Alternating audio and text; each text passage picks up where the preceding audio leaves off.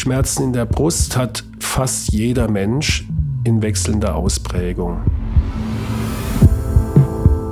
Zehn Fragen in unschlagbaren 15 Minuten. Und deswegen ist ganz wichtig, seine Risikofaktoren immer wieder zu kontrollieren und zu behandeln. Hand aufs Herz. Der rezeptfreie Mediziner Talk.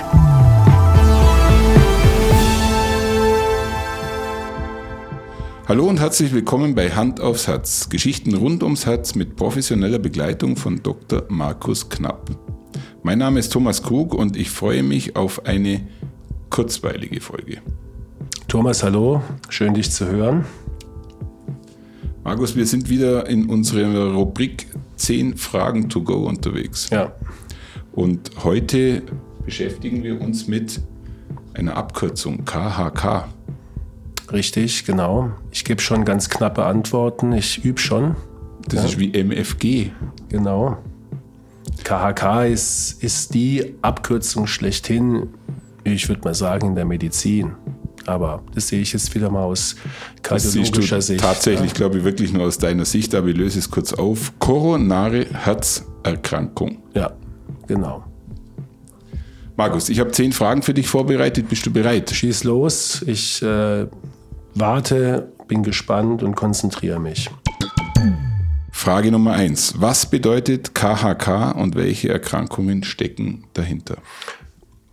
Ja, es ist eine Erkrankung, also nicht Erkrankungen, sondern eine. Und die KHK hast du ja eben schon selber ähm, beantwortet, koronare Herzerkrankung.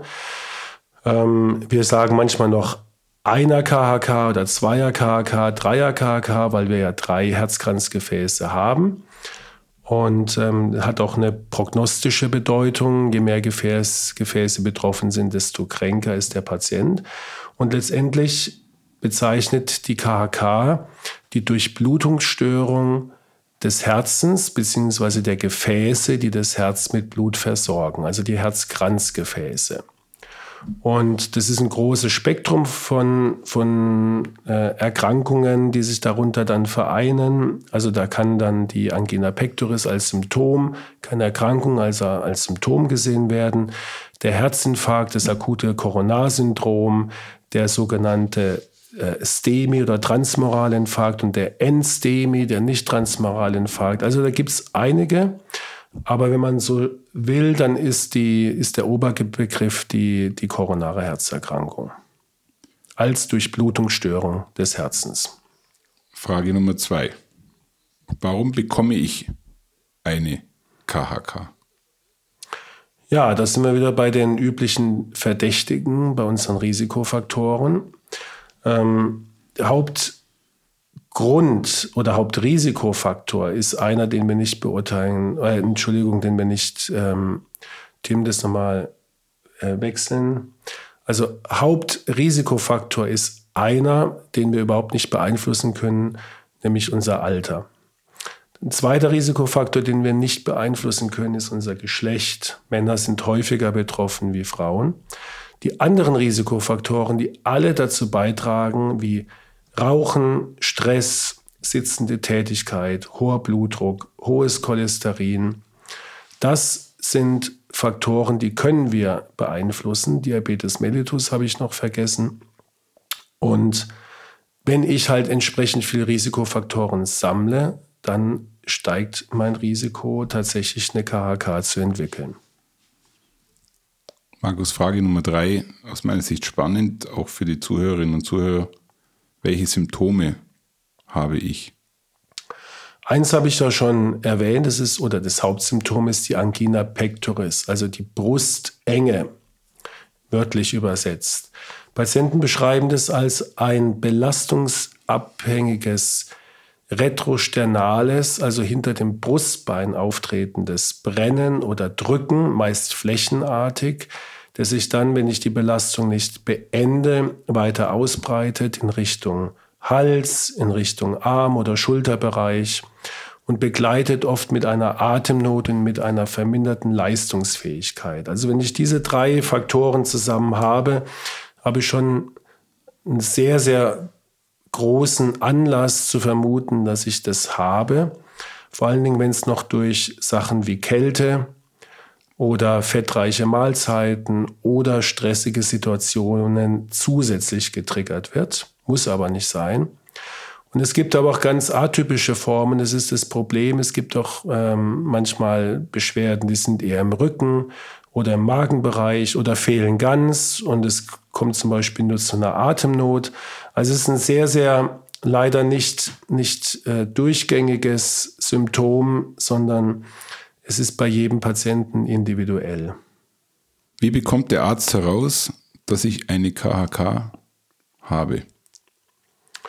Naja, ähm, ist gar nicht so einfach, wie die, die Frage jetzt formuliert ist. Ähm, er wird zunächst mal deine Beschwerden anhören und einordnen, ob das in die Richtung geht.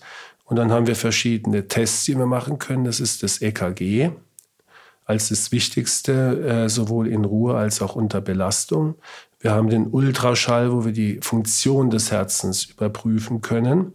Damit kann man die Diagnose nicht stellen, aber wir können zumindest Hinweise dafür erkennen. Dann haben wir Blutparameter, wir bestimmen das Gesamtrisiko und damit auch die Wahrscheinlichkeit äh, des Vorliegens einer KHK. Und dann haben wir natürlich am Ende sehr aufwendige Untersuchungen wie äh, Herzkatheter, Kernspinnen oder auch sintigraphische Untersuchungen. Ähm, alles zusammen, ich sage immer, ist ein großes Mosaik mit verschiedenen Bausteinen. Und je mehr Bausteine ins Mosaik passen, desto wahrscheinlicher ist dann am Ende die Diagnose. Markus, ich gehe davon aus, wir brauchen keine Halbzeitpause, deshalb haue ich die Frage 5 raus. Ja. Was kann der Patient tun? Was kann der Patient tun? Denke ich mal, meinst du damit, dass er keine koronare Herzerkrankung bekommt. Ja. Also, ich sage jetzt mal witzig, wir werden nicht älter. Ja? Und wir lassen uns alle, die Männer lassen sich geschlechtsumwandeln. Ja? Aber Scherz beiseite, das sind ja genau die Sachen, die nicht in unserer Hand liegen. Aber die anderen Risikofaktoren, ja, die können wir wirklich angehen. Und äh, das machen wir ja auch in unserer alltäglichen Arbeit, dass wir verhindern, dass überhaupt eine Erkrankung eintritt oder dass, wenn jemand die Erkrankung hat, dass sie voranschreitet, indem wir die Risikofaktoren erkennen, diagnostizieren und behandeln, beziehungsweise dem Patienten ein Werkzeug an die Hand geben, mit dem er die Risikofaktoren in den Griff bekommt.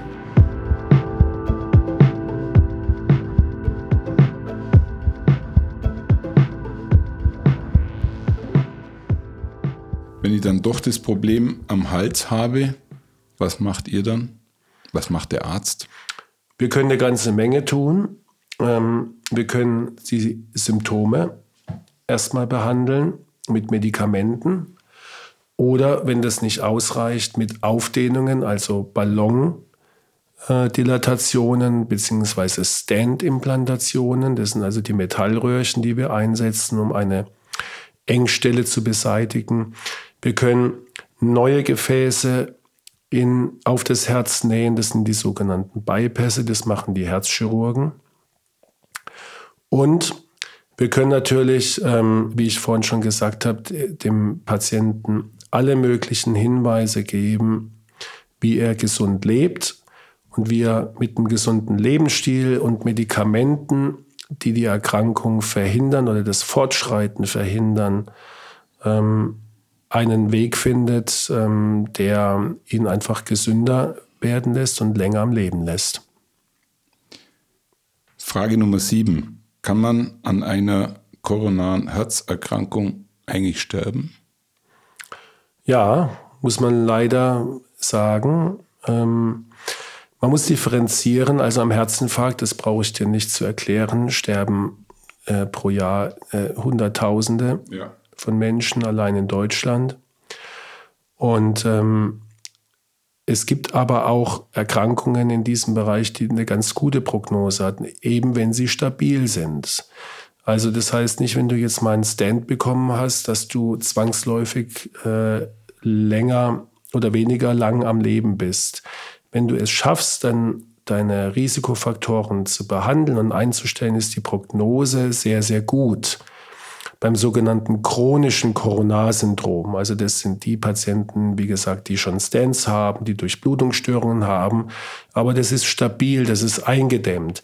Die akuten Durchblutungsstörungen, also das akute Coronarsyndrom, wie wir das nennen, mit den Infarkten ähm, und den daraus resultierenden Komplikationen, die haben eine schlechtere Prognose und daran kann man leider auch sterben. Und du weißt, Herz-Kreislauf-Erkrankungen generell sind die häufigste Todesursache in Deutschland ja. beziehungsweise weltweit immer noch. Frage Nummer 8 ist eine klassische Patientenfrage. Ich habe Schmerzen in der Brust. Ist es dann automatisch eine KHK? Gute Frage und die Antwort ist nein, weil Schmerzen in der Brust hat fast jeder Mensch in wechselnder Ausprägung. Die Frage ist, sind es die typischen Schmerzen, die ich vorhin beschrieben habe und die wir auch in einer Extra-Folge, die heißt Symptome, mal ganz ausführlich beschrieben haben, die sich jeder vielleicht auch anhören sollte. Wenn wir zum Beispiel stechende Schmerzen haben, wie als ob ich dir ein Pfeil oder was anderes auf die Haut bohre, die ganz lokal sind und sich nicht eher ausbreiten, so diffus, so äh, Handflächen groß über den Brustkorb verteilen, dann sind es eher atypische Beschwerden, wie wir sagen, die nichts mit dem Herzen zu tun haben, sondern eher mit dem Rücken oder mit Verspannungen. Auch Magenschmerzen, wie ich vorhin schon gesagt habe, können sich äh, in die Brust verlagern und haben mit dem Herz natürlich nichts zu tun. Also von, an, von daher die Antwort ganz klar nein, aber jeder, jeder Schmerz im Brustbereich, den man nicht kennt, vor allen Dingen, wenn er noch mit anderen Symptomen verbunden ist, wie Atemnot oder einer schlechten Belastbarkeit, der muss abgeklärt werden. Frage Nummer 9, Markus, ist eine Herausforderung, weil ich erinnere mich daran, dass wir darüber durchaus äh, diskutiert haben in der Folge. Aber du bist gefordert mit einer kurzen Antwort. Was ist besser, ein Stand oder ein Bypass? Ähm, ja, es ist natürlich eine Frage, die, die eine typische kommt drauf an Antwort enthält und deswegen für mich relativ leicht auch kurz zu beantworten. Ähm, die, die Bypass-Operationen sind vor allen Dingen für Patienten, die äh, schwer, schwerere Formen der Durchblutungsstörung haben, die Diabetiker sind, die auch vielleicht schon einen Infarkt hatten und eine eingeschränkte Pumpfunktion haben, die profitieren von der Bypass-Operation statistisch mehr wie der Stand. Der Stand ist natürlich die viel einfachere Form, eine Durchblutungsstörung zu beseitigen, weil sie ja nur in Anführungsstrichen einen Herzkatheter benötigen, sind sehr effektiv, um Beschwerden zu nehmen, sind weniger oder gar nicht effektiv, das Leben zu verlängern. Ähm, wichtig ist, dass man für jeden Patient individuell äh, einen Fahrplan besprechen muss, entweder medikamentös oder Stand, also Herzkatheter oder Bypass. Und ähm, für die allermeisten Menschen, Patienten, gibt es ein, wirklich äh, eine Methode, die am ehesten in Frage kommt. Markus, du hast es fast geschafft die letzte Frage. Aber ich glaube, eine Frage, die durchaus auch öfters auf dich zukommt. Ähm, ich hatte einen Herzinfarkt und war vor zwei Wochen beim Kardiologen. Wie kann das sein? Ja, es ist eine gemeine Frage zum Schluss natürlich, ja, die ich persönlich nehme. Aber Scherz beiseite, das kommt tatsächlich vor und ist uns auch immer wahnsinnig unangenehm, obwohl wir das den Patienten sagen. Eine unauffällige Untersuchung beim Kardiologen zeigt ja nur zum jetzigen Zeitpunkt, ist alles in Ordnung. Ja?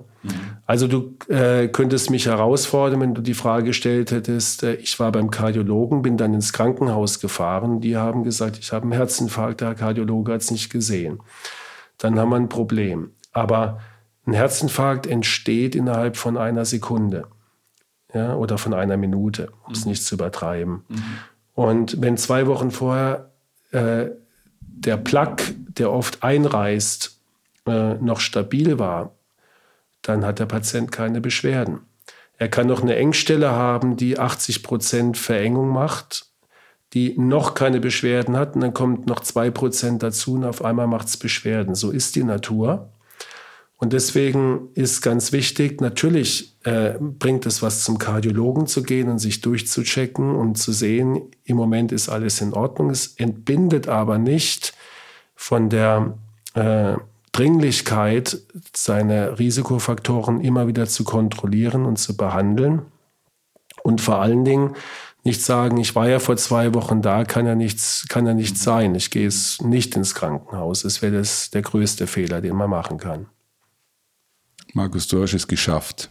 Echt? Zehn Fragen in unschlagbaren 15 Minuten. Ich fühle mich ja immer wie in einer Quiz-Sendung, wenn du mich so ausfragst, Thomas. Ja, wie kommt es denn? Ich habe mir eigentlich schon fast gedacht, dass ich dir das nächste Mal so einen Buzzer hinstelle. Genau. Und ähm, da du ja gegen dich selber spielst, bist du dann auch immer derjenige, der den Buzzer als erster drückt. genau. Markus, herzlichen Dank für, für diese Runde. Ich würde die Gelegenheit nutzen und vielleicht auf ein paar Folgen hinweisen, weil wir heute ein paar Themen angesprochen haben, die ja. wir schon sehr ausgiebig diskutiert haben.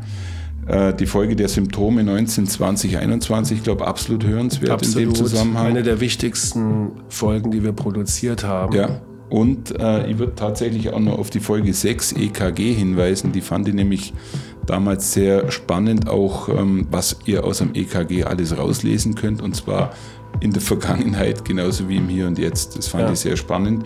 Also wenn es interessiert, einfach Folge Nummer 6 EKG nochmal reinhören. Und natürlich erinnere ich mich gerade an eine Folge, die wir live aufgezeichnet haben, in dem du wunderschön das Herz gezeigt hast und glaube ich auch damit ein bisschen eine Vorstellung bekommen kann von Herzkranzgefäßen etc. pp. Ja. Genug Werbung in eigener Sache. Ja, gut gemacht, Thomas. Vielen Dank. Bis zum nächsten Mal. Lass dir was einfallen. Ich freue mich auf die nächste Fragerunde. ähm, das bleibt für dich eine Herausforderung. Im Quizformat. Im Jawohl. Quizformat. Alles klar, danke dir. Ciao, Markus. Schauen Sie mal bei uns vorbei unter www.handaufsherz-podcast.de und bleiben Sie immer über uns auf dem Laufenden auf unserem Instagram-Account. Hand aufs Herz, Ihr rezeptfreier Mediziner-Talk rund ums Thema Herzgesundheit.